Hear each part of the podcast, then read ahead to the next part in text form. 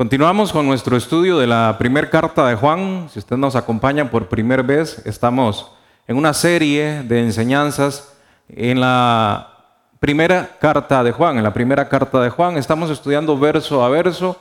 Esta es ya la cuarta semana, cinco semanas desde que arrancamos y verso a verso esta es la cuarta semana. Y yo le invito para que usted eh, me acompañe a la primera carta en el capítulo 2. La semana pasada terminamos en el versículo 6 del capítulo 2.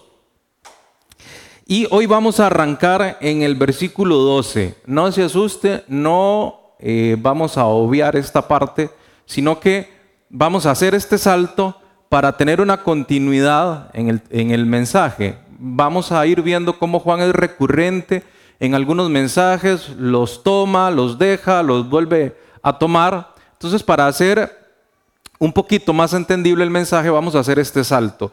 En unas semanas retomamos el versículo 7, pero hoy vamos a arrancar en el versículo 12. Sí vamos a estudiarlo verso a verso. Entonces no se preocupe si usted está tomando apuntes. Eh, leo, dice Primera de Juan, capítulo 2, versículos del 12 al 17. Yo tengo la versión eh, Biblia o Nueva Biblia de las Américas, dice, les escribo a ustedes, hijos, porque sus pecados les han sido perdonados por el nombre de Cristo. Les escribo a ustedes, padres, porque conocen a aquel que ha sido desde el principio. Les escribo a ustedes, jóvenes, porque han vencido al maligno. Les escribo a ustedes, niños, porque conocen al Padre. Les he escrito a ustedes, padres, porque conocen a aquel que ha sido desde el principio. Les he escrito a ustedes jóvenes porque son fuertes y la palabra de Dios permanece en ustedes y han vencido al maligno. Yo dividí estos textos en dos partes y la primera parte va del versículo 12 al 14, es como una introducción al mensaje central de hoy. Y hay tres verdades que Juan viene a decirle a los lectores, a decirnos a nosotros y a recordarnos. Él dice que hay una realidad y es la realidad del perdón. Ese perdón por nuestros pecados, por la gloria de su nombre. Juan dice, ustedes son perdonados. Ustedes ya fueron perdonados por Dios. Todos sus pecados les fueron perdonados. La segunda verdad que Él quiere que entendamos es la eternidad de Dios. Nos recuerda que Él es un Dios invariable. Y la tercera verdad es que nuestra victoria ya está dada contra el maligno por medio de Cristo. Pregunta, ¿estas verdades son una motivación para nuestra vida de obediencia? Nosotros vivimos conscientes de estas verdades y nos motivan todos los días a vivir en obediencia. Usted día a día recuerda que fue perdonado de sus pecados, día con día recuerda que Dios es eterno, día con día recuerda que ya usted venció al maligno en Cristo. A veces se nos olvidan estas, estas verdades y no vivimos motivados como cristianos. No es una motivación como la que el mundo habla, tantos coach de vida que hay hoy. No, no es ese tipo de motivación, es la motivación espiritual, la del alma, la que nos hace ser diferentes a todos. La Biblia dice, mi paz les dejo, mi paz les doy, no como el mundo la da, sino como yo se las puedo dar. Eh, tenemos esa paz, tenemos esa satisfacción. Es como un paréntesis que está haciendo Juan en, en el desarrollo de esta carta. ¿Por qué? Porque arrancamos leyendo la presentación que Juan hace de, Jesús, del verbo, del que era por la eternidad, luego nos viene a confrontar acerca de la luz y las tinieblas, Él es luz y por tanto nosotros no tenemos que vivir en la oscuridad ni en las tinieblas. Después viene y nos habla acerca del amor al Hijo, del amor a Jesucristo y que tiene que manifestarse en obediencia y nos viene dando duro. Pero entonces hace como un paréntesis para abrazarnos con estas tres verdades. ¿Por qué? Porque Juan entiende que el ser humano necesita de vez en cuando ser estimulado, necesita ser acompañado, abrazado. Yo no sé usted, ah, yo creo que todos necesitamos De vez en cuando ese abrazo, esa palmadita que nos diga, seguí adelante, mira, el camino, aunque es duro, hay que continuar, Cristo está con nosotros, ya Él venció. Juan sabe y entiende que necesitamos ser estimulados. Y eso es lo que parece que está haciendo. Nos está hablando de estas verdades que nos alegran y que deberían motivarnos. Él está escribiendo a tres grupos aparentes. La versión que yo leí dice hijos y niños. Le habla a los niños, a los jóvenes y a los padres. Y aunque estos grupos han sido vistos de diferentes maneras, la mayoría de quienes han estudiado a profundidad este texto eh, no piensan que se está refiriendo a grupos eh, familiares o a grupos divididos por edad. No es que Juan le está hablando a los niños pequeños y después a los jóvenes y después a los mayores. Él no está haciendo eso. Él está hablándole a un grupo de personas en la iglesia con diferentes procesos espirituales. Algunos más jóvenes en la fe, otros más maduros, otros que recién están llegando, les llama niños, les llama jóvenes, les llama padres. Podemos ver que todos estamos involucrados en lo mismo. Cuando él dice niños o hijos, es la palabra con la que se refiere a nosotros, queridos hijos. Es la misma palabra. Él se está refiriendo a todos como hijos o niños. Entonces entendemos que este mensaje es para todos, sea que usted esté empezando en la fe o sea que ya es muy maduro. El mensaje es para todos nosotros. Autores como Lutero o Calvino lo entendían de esta manera y dividieron a los lectores en dos grupos, a los, más eh, jóvenes en la fe, los niños, en un grupo y otro grupo donde están los jóvenes y los padres, que son tal vez los más maduros en la fe, pero de la misma manera nos abarca a todos. ¿Qué es lo que Juan le está diciendo a unos y qué es lo que le está diciendo a otros? Veamos lo que dice el verso 12. Gracias, Steven. El verso 12 dice, hijitos o niños o hijos míos, los pecados de ustedes han sido perdonados por su nombre. Y en el versículo 13 les vuelve a escribir y les dice, os escribo vosotros hijitos o niños o hijos, porque ustedes han conocido al Padre. Dos verdades otra vez. Primero, nuestros pecados han sido perdonados. Puede que esta verdad a veces no genere tanto gozo en nuestra vida, se nos olvida de que hemos sido rescatados, qué fue lo que se nos perdonó. No fue un pecado, fueron millones y millones de pecados que nos separaban de la presencia de Dios y una presencia eterna. Juan nos está diciendo, ustedes son perdonados. Y si nosotros queremos entender en parte la seriedad del pecado, vayamos al Antiguo Testamento, donde millones de sacrificios durante cientos de años no fueron suficientes para aplacar completamente la ira de Dios sobre nuestras vidas. Era necesario ese sacrificio siempre. Así de serio es el asunto del pecado. Tan serio que Él tuvo que entregar a su Hijo a morir en una cruz de la manera en que murió para poder borrar el pecado de nuestras vidas. Y Juan está diciendo, entiendan, si usted hoy amaneció triste, piense que el Señor ya lo perdonó, eso debería ser suficiente para tener una vida gozosa. Y a veces nos cuesta como alegrarnos en estas cosas, pero Juan nos viene a motivar a decirnos, los pecados de ustedes ya fueron perdonados.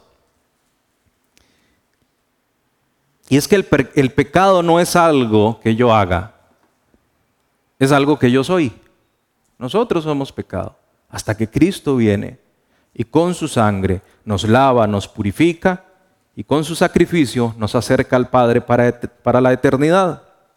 Juan nos está dando la buena noticia. Dios nos ha perdonado por amor de su nombre, por los méritos de Cristo, no por los de nosotros. Y a mí me gusta recalcar mucho los méritos de Cristo. Porque Él fue el que vivió una vida perfecta, Él fue el sacrificio, Él resucitó. Nosotros no podíamos hacer algo. Lo único que usted y yo pusimos en el plan de salvación fue el pecado. El resto lo puso Él. ahora también Él nos dice, ustedes conocen al Padre. Y esto también debería ser de motivación para nuestras vidas, conocer al Padre. La Biblia dice que Él escondió estas cosas de los sabios y de los fuertes y de los príncipes y nos reveló estas verdades, el conocer al Padre. Nadie conoce al Padre si no le es dado por el Hijo. Y Juan nos dice, alégrense, porque ustedes conocen al Padre. No es poca cosa conocer a Dios. ¿Por qué? Porque al conocer a Dios nosotros hemos pasado de ser hijos ilegítimos a ser hijos legítimos. Hebreos 12:8. Hay una palabra fuerte que utiliza el escritor para referirse a lo que es ser un hijo ilegítimo. No lo voy a decir acá porque tal vez algunos escandalizan, pero es bíblica la palabra. Hebreos 12:8. Un hijo no legítimo pasa a ser un hijo legítimo. Pasamos de ser condenados a ser libres. Pasamos de ser hijos de la ira a ser hijos del perdón. Pasamos de ser hijos de Satanás a ser hijos de Dios por conocer al Padre. Y esto es lo que Juan nos viene a decir. Ahora, él escribe también a los jóvenes y a los padres. Siéntase usted también en ese grupo. En el versículo 13 dice, les escribo a ustedes padres porque conocen al que es desde el principio. Y lo vuelve a repetir en el verso 14, les escribo a ustedes, padres, porque habéis conocido al que es desde el principio. La misma línea, las mismas palabras. Y uno puede pensar, ¿por qué está repitiendo las palabras? Bueno, porque él, él, necesita que eso se quede en nosotros. Que hay un Dios, como lo habló Oscar en la primera eh, semana, que es desde el principio, el verbo. Existe desde la eternidad. Nos recuerda que Dios es eterno y a veces también se nos olvida que tenemos un Dios que es desde el principio y hasta siempre. Él es eterno. Ve algunos textos de la Biblia como habla acerca de esa eternidad de Dios.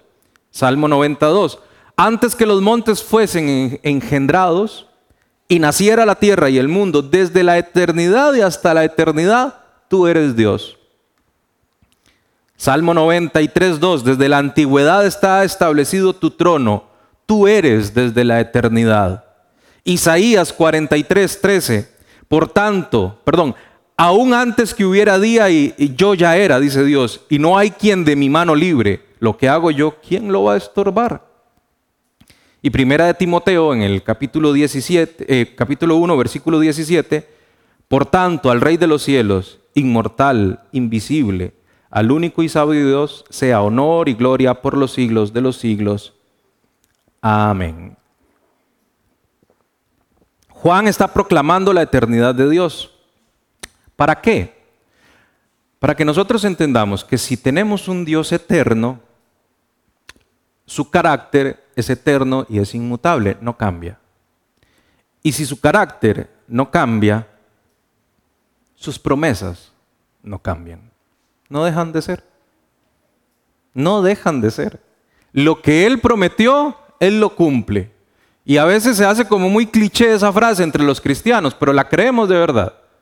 Si Dios lo prometió, Él lo va a cumplir. Si Dios prometió que Él iba a regresar y nos iba a llevar en gloria, Él lo va a cumplir.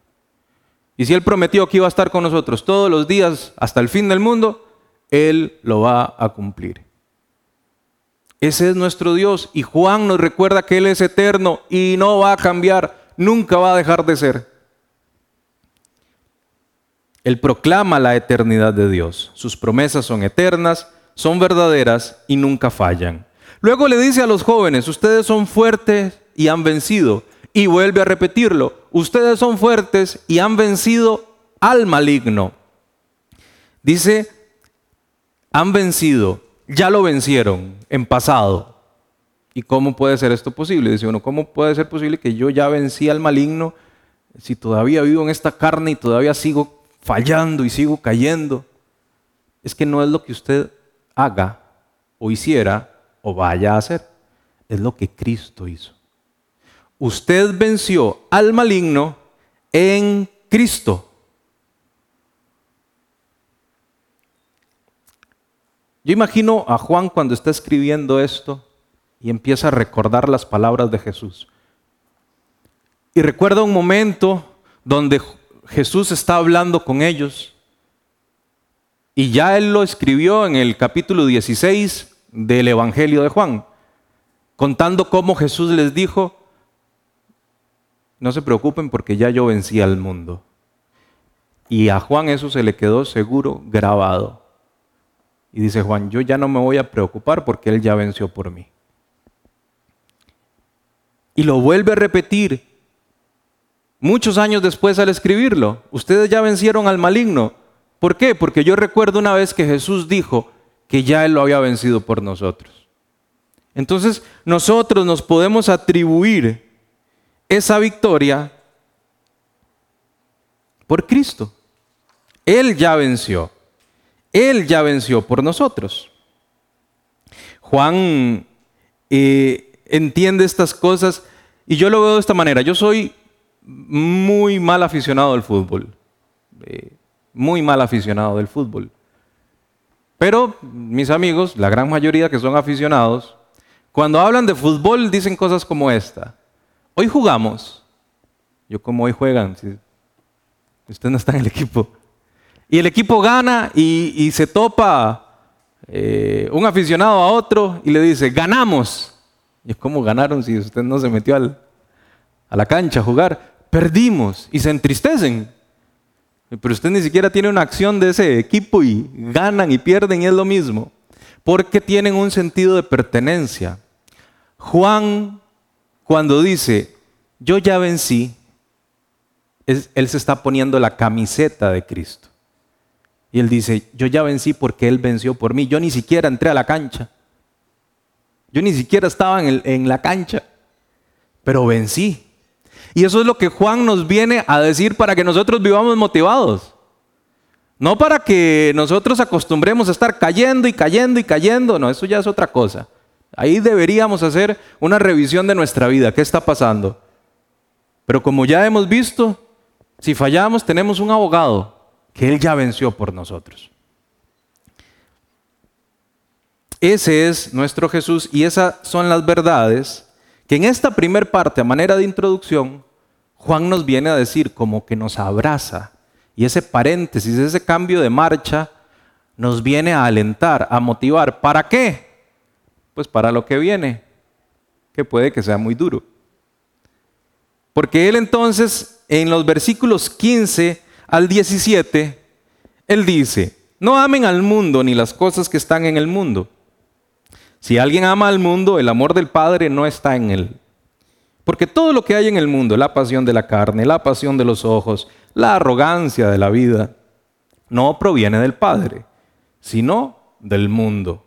El mundo pasa y también sus pasiones, pero el que hace la voluntad de Dios permanece para siempre. Hay un mandato acá.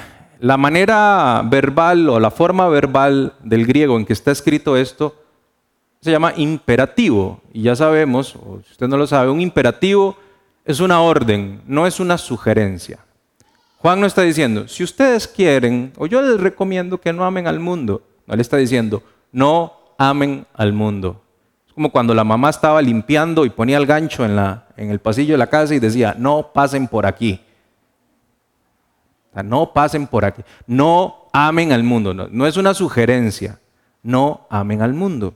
¿Por qué? Nos da dos razones. Porque todo lo que viene del mundo no viene de Dios.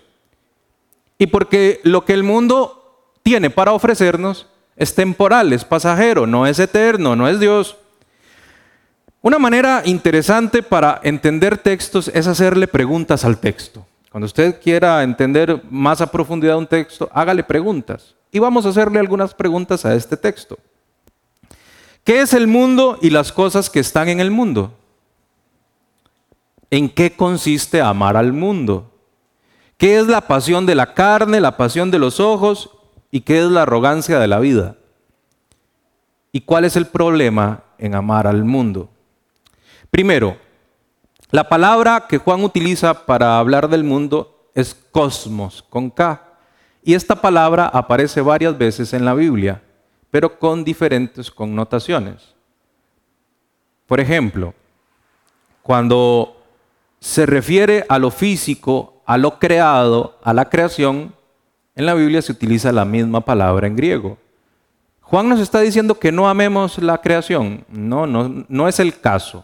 No es lo que nos está diciendo. También cuando Juan escribe en, el Evangelio, en Juan 3:16, que dice, de tal manera amó Dios al mundo, que dio a su Hijo unigénito, usa la palabra cosmos. Entonces, Juan nos está diciendo que no amemos a la raza caída, al ser humano. No nos está diciendo eso, porque Dios ama a la raza caída, de tal manera amó Dios al mundo. Entonces Dios no nos puede pedir que no amemos lo que Él ama, ¿cierto? Entonces, ¿cómo entiendo yo a qué se refiere Juan cuando, cuando dice mundo? Bueno, el resto del texto nos puede ayudar, porque dice, no amen al mundo ni las cosas que están en el mundo. ¿Cuáles son las cosas que están en el mundo? Hagamos un repaso bíblico y un repaso secular. No le tenga miedo a esa palabra secular. Ahora vamos a ver de dónde viene. Si yo me voy a los tiempos de Sodoma y Gomorra, ¿qué es lo que había en el mundo? Bueno, había una adoración a la sensualidad, había una adoración, un, deseo por llenar el placer sexual. En los tiempos de Daniel, en el imperio babilónico, la majestuosidad de las cosas, de la ciudad, vivían fascinados, su orgullo era la ciudad, aquellos jardines colgantes de los cuales eh, se tiene que es una de las siete maravillas del mundo. En los tiempos de Salomón, el oro, la plata, las posesiones, el tener. En los tiempos del imperio griego, la sabiduría, la inteligencia, la educación, la fascinación con el hombre.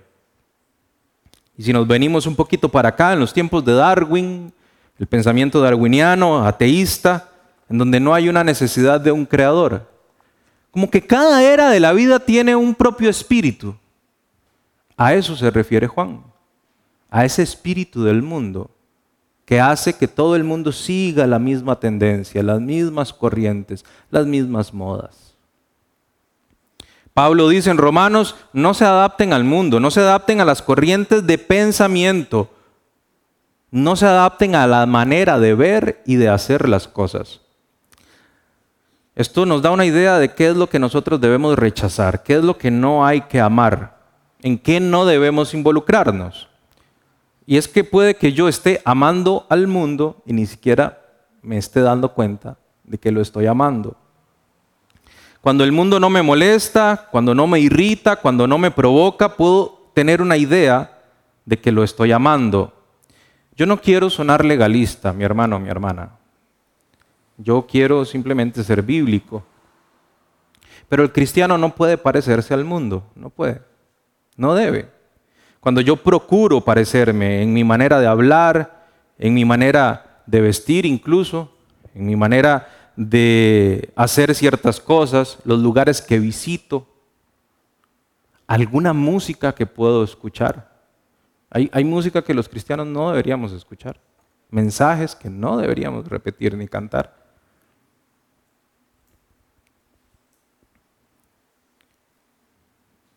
Palabras que no deberíamos usar. ¿En qué consiste amar al mundo? Veámoslo de esta manera. Algunas cosas que no es y que sí es. Amar al mundo no es cuando usted es tentado. Amar al mundo es cuando usted cede a la tentación. Amar al mundo no es adquirir conocimiento. Amar al mundo es sentirse orgulloso de ese conocimiento. Amar al mundo no es tener cosas ni posesiones, no, no es eso. Amar al mundo es desearlas por seguridad, para sentirme importante. Amar el mundo no es tener deseos. Nuestra carne tiene deseos. Dios nos dio una carne que, siente, que tiene deseos. Amar el mundo es satisfacer esos deseos de manera ilegítima. Amar al mundo no es divertirnos. Nosotros podemos divertirnos. Amar el mundo es querer divertirse como el mundo lo hace. Amar el mundo es adquirir deudas por encima de mis posibilidades y vivir en números o con números en rojo para aparentar o para sentir seguridad. Amar el mundo no es lucir bien. Usted puede lucir bien. El problema es cuando usted ama la apariencia. Eso es amar el mundo. Cerca de donde vivo, donde vive Michael, también hay un gimnasio y a veces vamos juntos en alguno de los carros y el gimnasio está lleno. Y lo que decimos es, se llenó la iglesia hoy. Porque es como la iglesia moderna, son templos. Hay una adoración por lo físico, claramente yo no adoro lo físico. Hay una adoración por verse bien, una fascinación por eso, y eso es amar el mundo, mi hermano, mi hermana. En fin, amar el mundo es deleitarse de las cosas de manera o en cantidades ilegítimas. Vea, cosas tan sencillas como comer, como dormir o como el sexo mismo. En cantidades ilegítimas es amar al mundo. Todo lo que el mundo ofrece, y es que hoy se ha hecho muy popular, es que yo lo hago porque todo el mundo lo hace. ¿Cierto? Bueno, la próxima vez que usted vaya a utilizar esa frase, cambie las palabras y diga, yo lo hago porque así lo hace el reino. Y vamos a ver cómo nos va. Y si el reino no lo hace así, no hay por qué hacerlo. Va, mi hermano, yo no estoy diciendo algo ante lo cual yo no haya sido expuesto. Siempre que hablamos acá, los primeros que somos expuestos a esto somos nosotros. Y a mí esto me pega duro también. Así que no se sienta solo ni sola. Al final podemos llorar abrazados, bueno, distanciados por la pandemia, pero... El que no conoce a Dios tiene un solo amor y por eso se lo da. En ocasiones el cristiano como que se enfría de su amor por Dios y empieza a meterle calorcito al, calor al fuego del mundo o al amor del mundo. ¿Qué hace que algunos amen más a Dios, eh, al mundo que a Dios? Puede ser que no entendamos bien el sentido de lo que la vida misma es y tengamos un conocimiento muy superficial de la vida. Nosotros tenemos propósitos terrenales acá que cumplir que tienen una función hacia lo eterno. Nosotros no estamos acá como una chispa cósmica ni por eh, algo que sucedió de la nada y usted vino a esta tierra simplemente a disfrutar. No, no estamos acá para eso. Usted fue creado con un propósito. Quizás muchos de nosotros solo vivimos para el próximo fin de semana, Trabajamos para el próximo viaje, para las próximas vacaciones, para la próxima comida, para las próximas compras. Y se nos olvida que tenemos un propósito de parte de Dios para cumplir acá. La vida es una tarea dada por Dios. Escuche, la vida es una tarea que Dios nos dio en el cual yo estoy propuesto para llevar a cabo el propósito que Dios tiene para mí. El salmista dijo, él cumplirá su propósito en mi vida. No dice, Él va a cumplir mis propósitos. No es lo que yo quiera. Y no es porque Dios sea un Dios que simplemente lo quiso hacer de esa manera. Es que la semana pasada Michael utilizó una frase que a mí me gustó mucho. Somos fracasos éticos, ¿cierto? El ser humano es un fracaso por sí solo, necesita a Dios para hacer bien las cosas. Y yo le digo, Dios, si podés tomar todas las decisiones por mí, hacelo, porque yo soy bueno para meter las patas. Que Él cumpla sus propósitos en mi vida es lo que yo anhelo, y no los míos. Y eso es lo que debemos nosotros pedirle a Él. El enemigo puede aprovecharse de nosotros si tenemos un sentido o un entendimiento muy superficial de nuestra vida. El enemigo y el mundo se presenta como algo cotidiano, no se le va a presentar a usted como algo que usted no conoce. Por ejemplo, la serpiente en el jardín del Edén. Eva está junto al árbol, llega la serpiente y le habla. Si hoy la serpiente nos habla, ah, ¿Qué está pasando? Nos asustamos, ¿verdad? Pero para Eva era algo obvio. No fue que Eva dijo, uy, una serpiente que habla. No, empezó a conversar con ella, se le presentó como algo obvio, como algo del entorno. Así es como se presenta el mundo. como algo secular. ¿De dónde viene la palabra secular? Del latín, seculum. Quiere decir esta mundanalidad. Todo lo que el mundo ofrece. Todo lo que no es del Espíritu de Dios es secular. El mundo se nos va a presentar con cualquier cosa secular. Vea lo que dice Pablo en Gálatas, capítulo 5, versículo 17. Dice que los deseos de la carne son en contra del espíritu. Muchos se lo saben. Los deseos de la carne son en contra del espíritu. Es decir, la carne nunca ha producido un solo deseo que vaya a favor del espíritu. Ni uno. Vea lo delicado.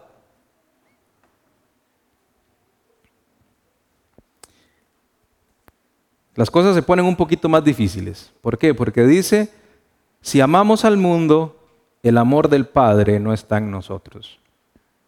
Aquí hay un asunto interesante con la interpretación, porque muchos piensan, o cuando lo leemos así de primera, parece que es que si nosotros amamos al mundo, Dios ya no nos ama. No es eso. Juan, durante el desarrollo de la carta, vamos a ver, él está preocupado por saber o por darnos a entender quiénes son y quiénes no son, quiénes pertenecen y quiénes no pertenecen al reino.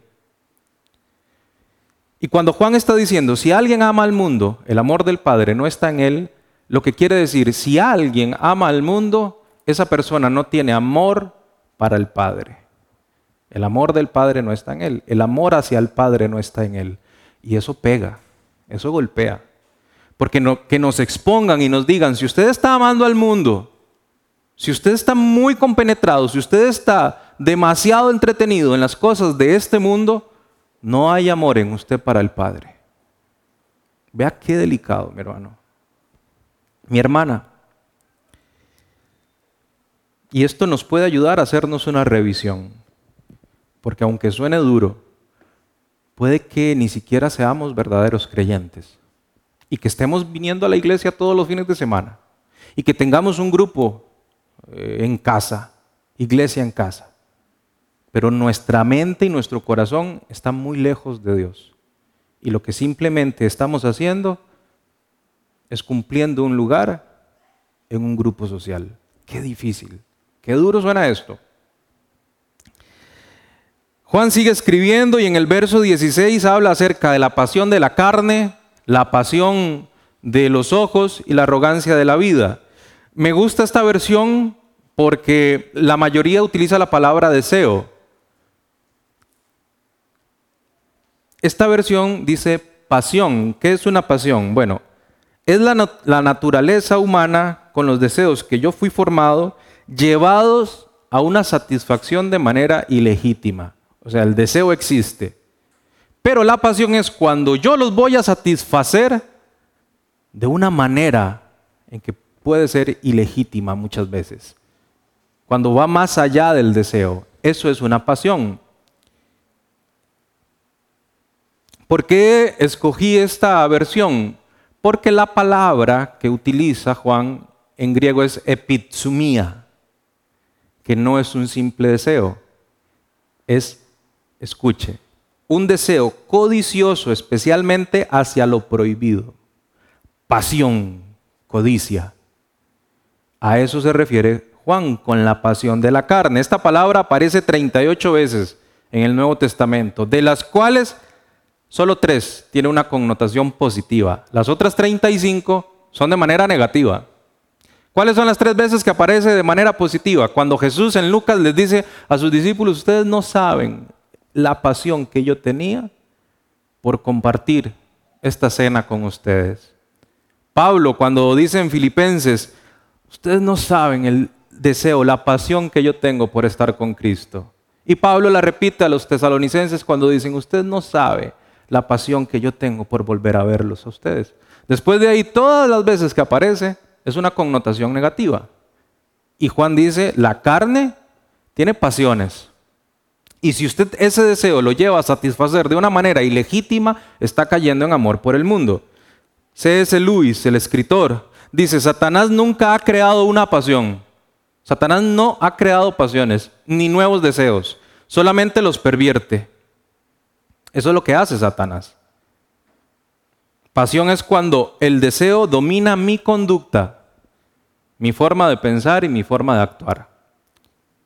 La idea puede ser que los deseos, repito, cosas sencillas como comer, como dormir, como descansar, cuando me controlan, debilitan mi espíritu. Mis deseos no están sujetos a la voluntad de Dios. ¿Qué convierte mi deseo en algo pecaminoso? Bueno, la falta de dominio propio. Y el dominio propio es un fruto del Espíritu.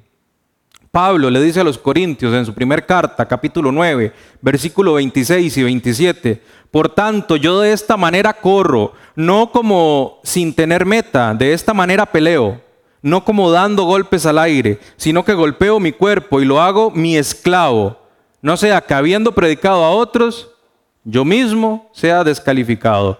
Pablo está diciendo, yo pongo mi cuerpo a servirme a mí. En otras palabras, Pablo le dice a su cuerpo, usted no se manda solo. Y es el ejemplo que nos da. ¿Qué es lo que dice el salmista? Bendice alma mía al Señor, no olvides ninguno de sus beneficios. Hay que estarnos repitiendo las cosas, hay que darnos órdenes. El cuerpo no se manda solo. Pablo no está diciendo que él no tenga deseos pecaminosos, no es eso, los vamos a tener. Pablo está diciendo, yo golpeo mi cuerpo. Cuando tengo esos deseos, yo golpeo mi cuerpo y le digo no. Y es un ejemplo para nosotros. No soy esclavo de mi cuerpo. Mi cuerpo es esclavo de mi dominio propio y el dominio propio es un fruto del Espíritu. O sea, dependemos de Dios. Luego dice la pasión de los ojos.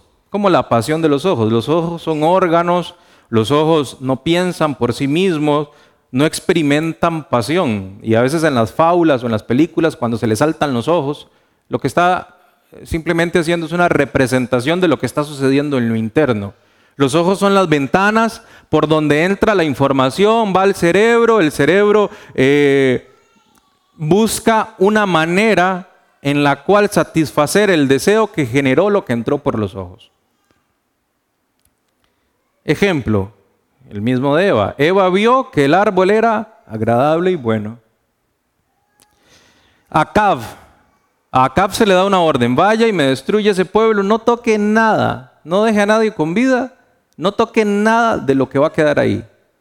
¿Y qué hizo Acab? Dice, es que yo vi un manto babilónico tan bonito, estaba tan lindo, y había oro, y había plata. Yo lo vi y lo codicié. Y hasta ahí llegó Acab. Fin de la historia para él. David, dice que David estaba paseándose por el, el balcón de su casa y vio a una mujer que se estaba bañando y cayó y pecó, la mandó a llamar y pasó todo aquello. Vio. Job 31.1. Vea lo que dice Job. Dice, yo hice un pacto con mis ojos de que no voy a ver mal a una doncella. ¿Qué clase de hombre? Mi hermano, mi hermana, y este no es un mensaje solo para los hombres. Este es un mensaje para todos. Job lo que nos está diciendo es que nosotros tenemos la capacidad de hablarle a nuestro cuerpo y darle órdenes y de no hacer las cosas. Y algo tan simple como una mirada puede destruir a una persona. Job lo que nos está diciendo es no se exponga viendo las cosas del mundo, no ame al mundo a través de los ojos. No lo haga, es posible en Cristo, en Cristo, no por usted, por los méritos de Cristo.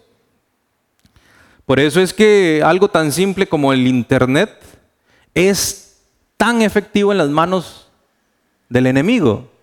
Porque a través del teléfono, de las pantallas, de la tablet, yo tengo demasiadas cosas para ver. Demasiadas cosas para ver.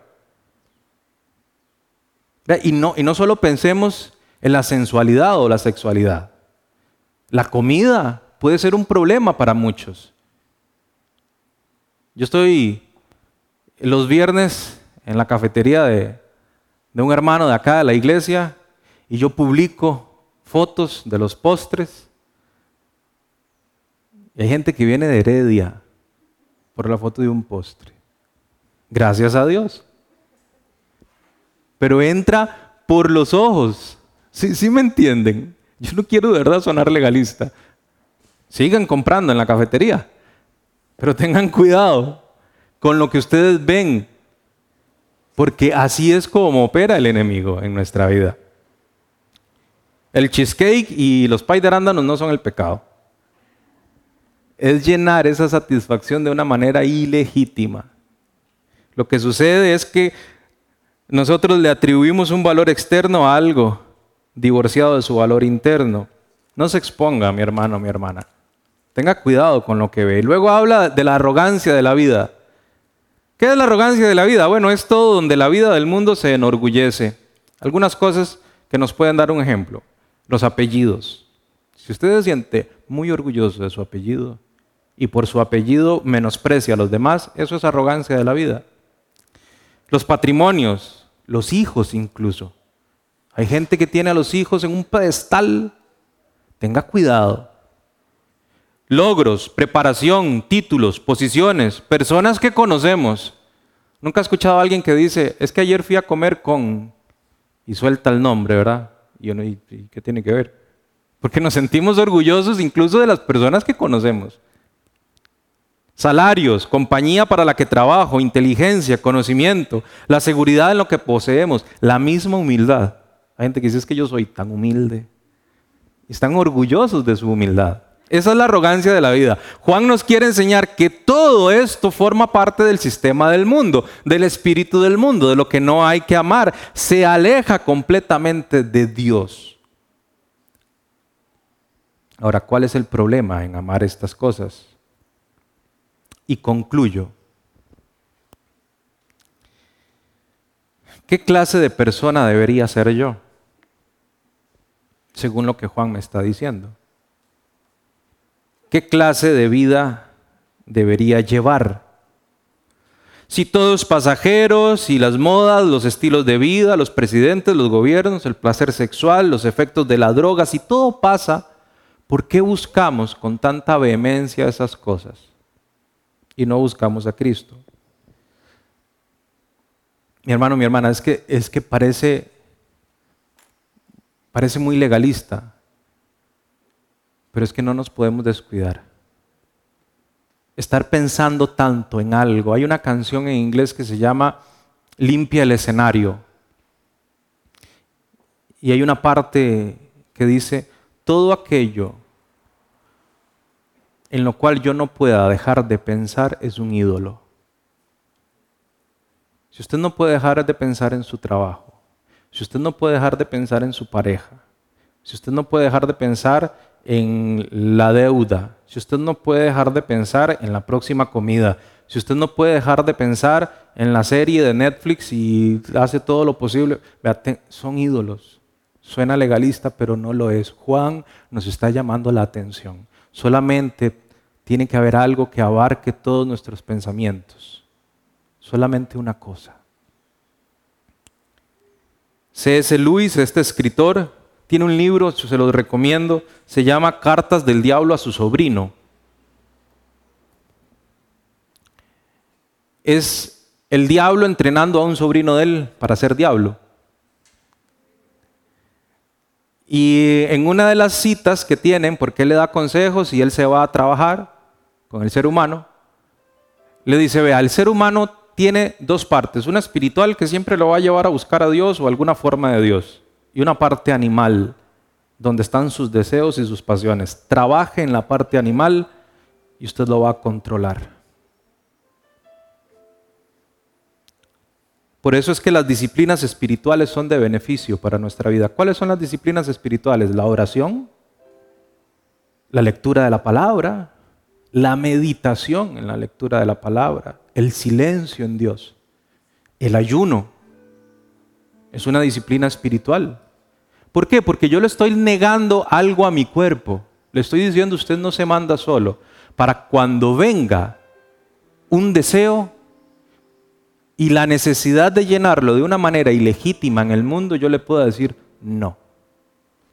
Es el ejercicio de nuestra vida. Pero no son fáciles.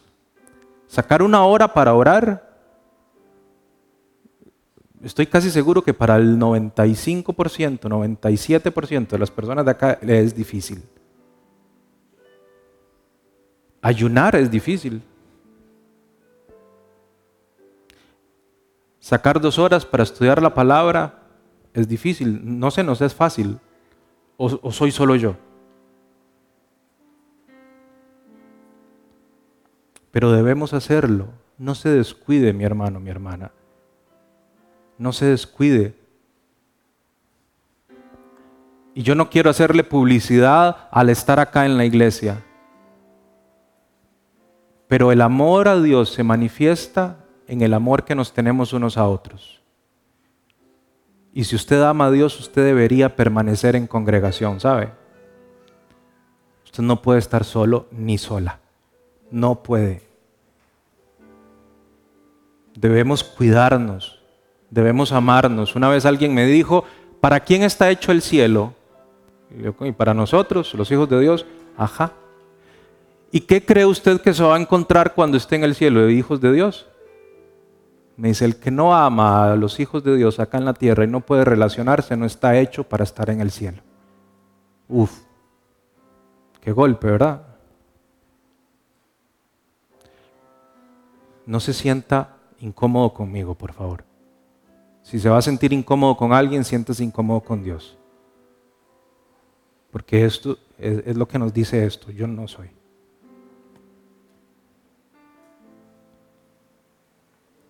Juan nos anima, nos recuerda que somos hijos de Dios. Así empezamos, ustedes son hijos de Dios. Hemos sido perdonados, nosotros conocemos al Padre, sus promesas son eternas. Somos fuertes en Cristo porque ya Él venció al maligno por nosotros. Por eso no amen al mundo. Juan quiere que reconozcamos que los corazones enfermos buscan maneras enfermas de sanar. El corazón inseguro va a buscar seguridad en las cosas, en el dinero, en la fama, en el sexo ilegítimo. El corazón deprimido va a buscar placer para tratar su depresión. El corazón ingrato va a sentir infelicidad y va a buscar cualquier cosa que lo haga feliz y puede irse a lo prohibido. Dios le dijo a Adán, Adán vea, todo esto es suyo. Pero ve ese arbolito que está allá. Solo eso le pido, no me lo toque. un corazón ingrato. El corazón solitario busca intimidad y lo hace para sentirse amado, lo busca en lugares y sitios ilegítimos. El corazón con baja estima busca algo de importancia. Sentirse digno, títulos, posesiones, personas, dinero, no son malas, pero cuando están llenando un deseo de una manera ilegítima para darme importancia, hay que tener cuidado. Todo es pasajero, lo dice Juan. Mi hermano, y esta es la clave. Esto que le voy a decir es lo que yo quiero que usted se lleve hoy. Si hay algo que yo quiero que se lleve, es esto. Preste atención.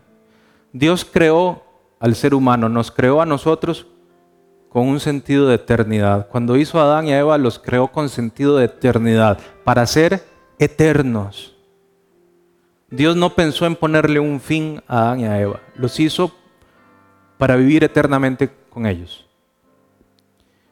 Cuando el hombre cae, esa caída le arranca al hombre el sentido de plenitud, le arranca la seguridad, le arranca el amor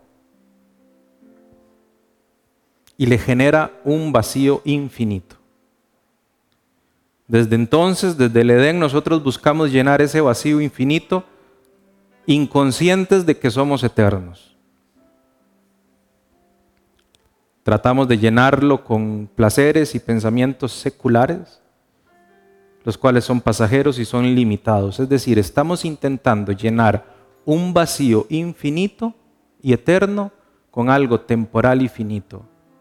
¿Han visto esos juegos para los niños que son un cubo que traen la forma de una estrella y de un círculo y de un cuadrado y el niño tiene que poner o meter la figura que va ahí y está tratando de meter la estrella en el cuadro y no le entra.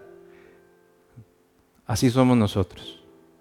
Estamos tratando de meter el carro, la casa, la pareja, el sexo, la comida, los estudios, los hijos, las posesiones en un cuadro infinito y eterno y no lo va a llenar nunca, porque es un vacío eterno e infinito.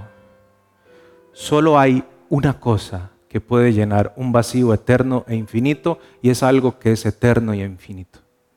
Y eso se llama Cristo. No amen al mundo, amen a Cristo. Es lo que Juan nos está diciendo. ¿Por qué? Porque todo el mundo pasa, dice el verso 17, ya para cerrar. Pero el que hace la voluntad del Padre, este va a permanecer para siempre. Para siempre. Dios debe ser nuestra satisfacción. No podemos compartir el amor con nadie más, ni con nada más. Juan nos anima, nos da ese aliento. Y si usted piensa que ha estado amando al mundo, quizás es la primera vez que usted escucha algo como esto y, y hoy está escuchando al Espíritu Santo llamarlo a amar a Dios, quizás nunca ha tomado esa decisión. O quizá como yo, usted siente que debe reafirmar ese amor por Dios, sea cual sea la situación en la que usted se encuentre, yo le pido y cerremos pidiéndole a Dios una cosa. El salmista dijo, una cosa buscaré y esta yo voy a demandar, que esté yo en la casa de mi Dios todos los días para contemplar su hermosura y si el salmista pidió poder contemplar a Dios, yo creo que es lo que debemos pedir hoy, pedir a Cristo. Señor Dios Padre bueno, gracias por esta mañana, por este pedacito de tarde ya, Señor, que nos has regalado. Gracias porque nos has expuesto a tu palabra, nos has dado más de ti. Y eres un Dios celoso que no quieres compartir ese amor con nadie, Señor. Yo quiero que tú despiertes en nosotros el deseo por amarte solo a ti, Señor, por encima de las cosas. Vos mismo dijiste, Señor, que no nos afanáramos, que buscáramos primero el reino y su justicia, el resto de cosas iban a ser añadidas. Padre, perdón, Dios, perdón por buscar primero las cosas y después buscarte a ti. Perdónanos. Perdón por mi afán. Perdón por querer arreglar yo las cosas, Señor. Perdón por querer sugerirte, Señor, cómo hacer las cosas cuando el sabio sos vos, Señor. Perdón por despistarme, Dios, de amarte, de conocerte, de buscarte en la palabra, de buscarte en oración. Por estar, Dios, satisfaciendo mis deseos y necesidades de manera ilegítima. Padre, y si el acto de mi amor por el mundo me ha traído consecuencias, ayúdame a enfrentarlas. Y permíteme ver tu amor, tu cuidado, tu poder, tus milagros restaurando mi vida a partir de hoy, Señor. Yo hago un compromiso, Señor, contigo. Desde mi humilde corazón, Señor, yo no estoy en posición para pactar contigo, solo te vengo a decir, yo quiero comprometerme con amarte, Señor, pero dame de tu espíritu más y más y más cada día para hacerlo. Y yo te pido, Señor, dame a Cristo, Señor.